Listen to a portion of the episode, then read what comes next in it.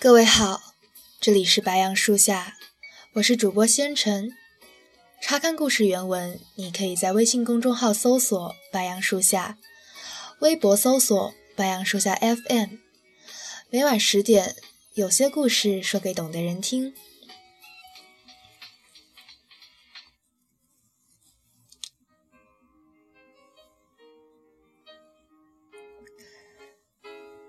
今天要和你分享的是来自 Mr. 方舟的：“你的稳定不过是逃避。”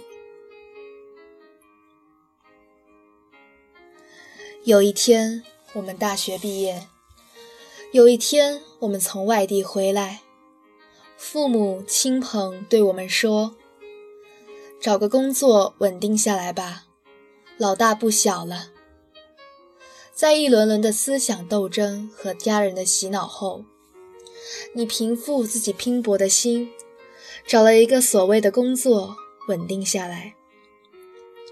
如果你是女孩，家人会对你说：“找个稳定的工作，然后找个疼你的老公，嫁了自己。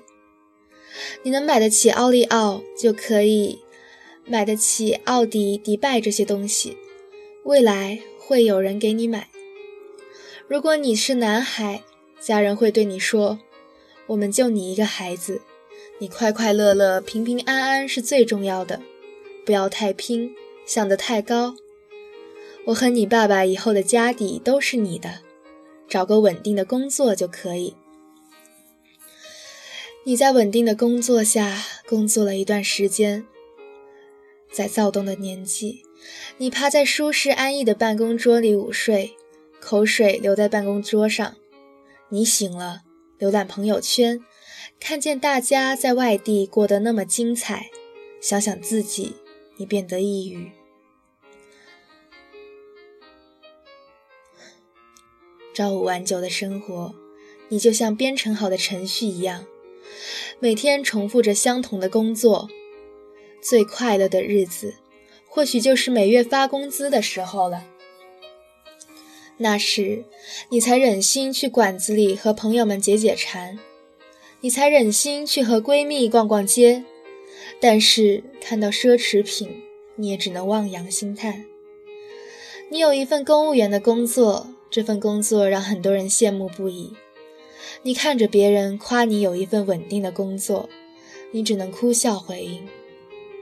再一次，你忍不住的打听那些儿时的伙伴，他们在做什么？有的和老公一起创业，事业风生水起；有的拿到 A 轮融资，获得投资人的青睐。你回忆，当时你和他们是同道中人，你比他们还活跃，还有想法。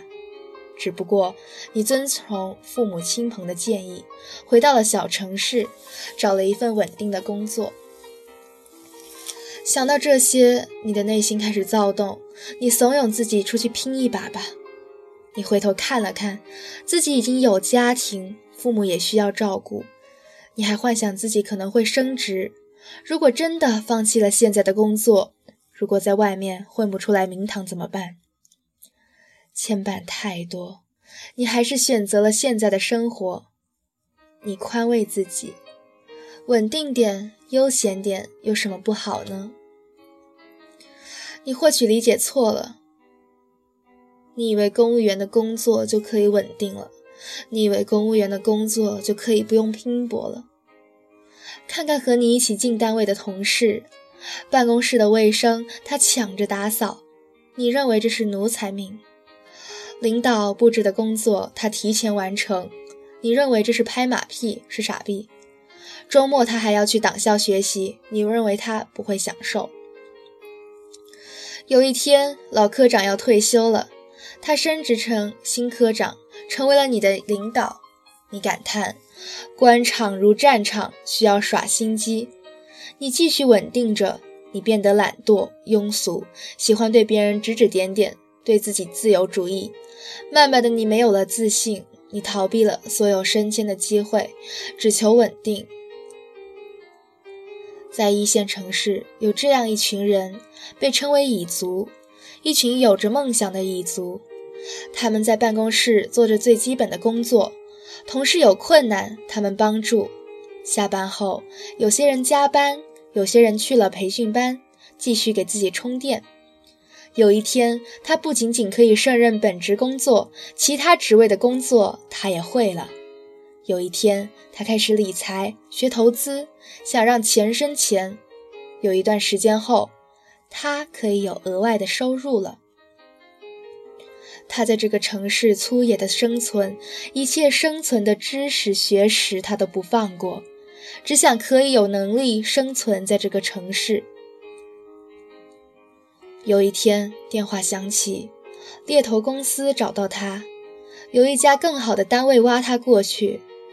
老板叹息，人才留不住，只能拱手让人。他让他的身价变得越来越值钱。他现在过得很稳定，因为他的能力带给了他不一样的稳定。有一天，他坐在偌大的办公室里，你坐在自己的小隔断里。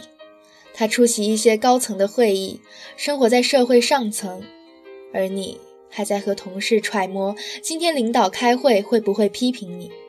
因为逃避、平庸、懈怠，你终将沦为普通人。写作这段时间，我读了很多大家的作品，发现很难断定一种行为的正确与否。就拿稳定来说，错与否见仁见智。我们要在稳定的生活中，但不要停滞前进的脚步。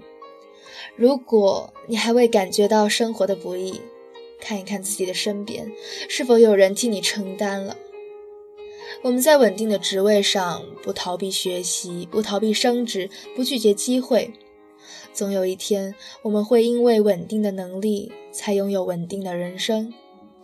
有一天，稳定的工作不稳定了，但我们有资本、有能力笑看这种变故。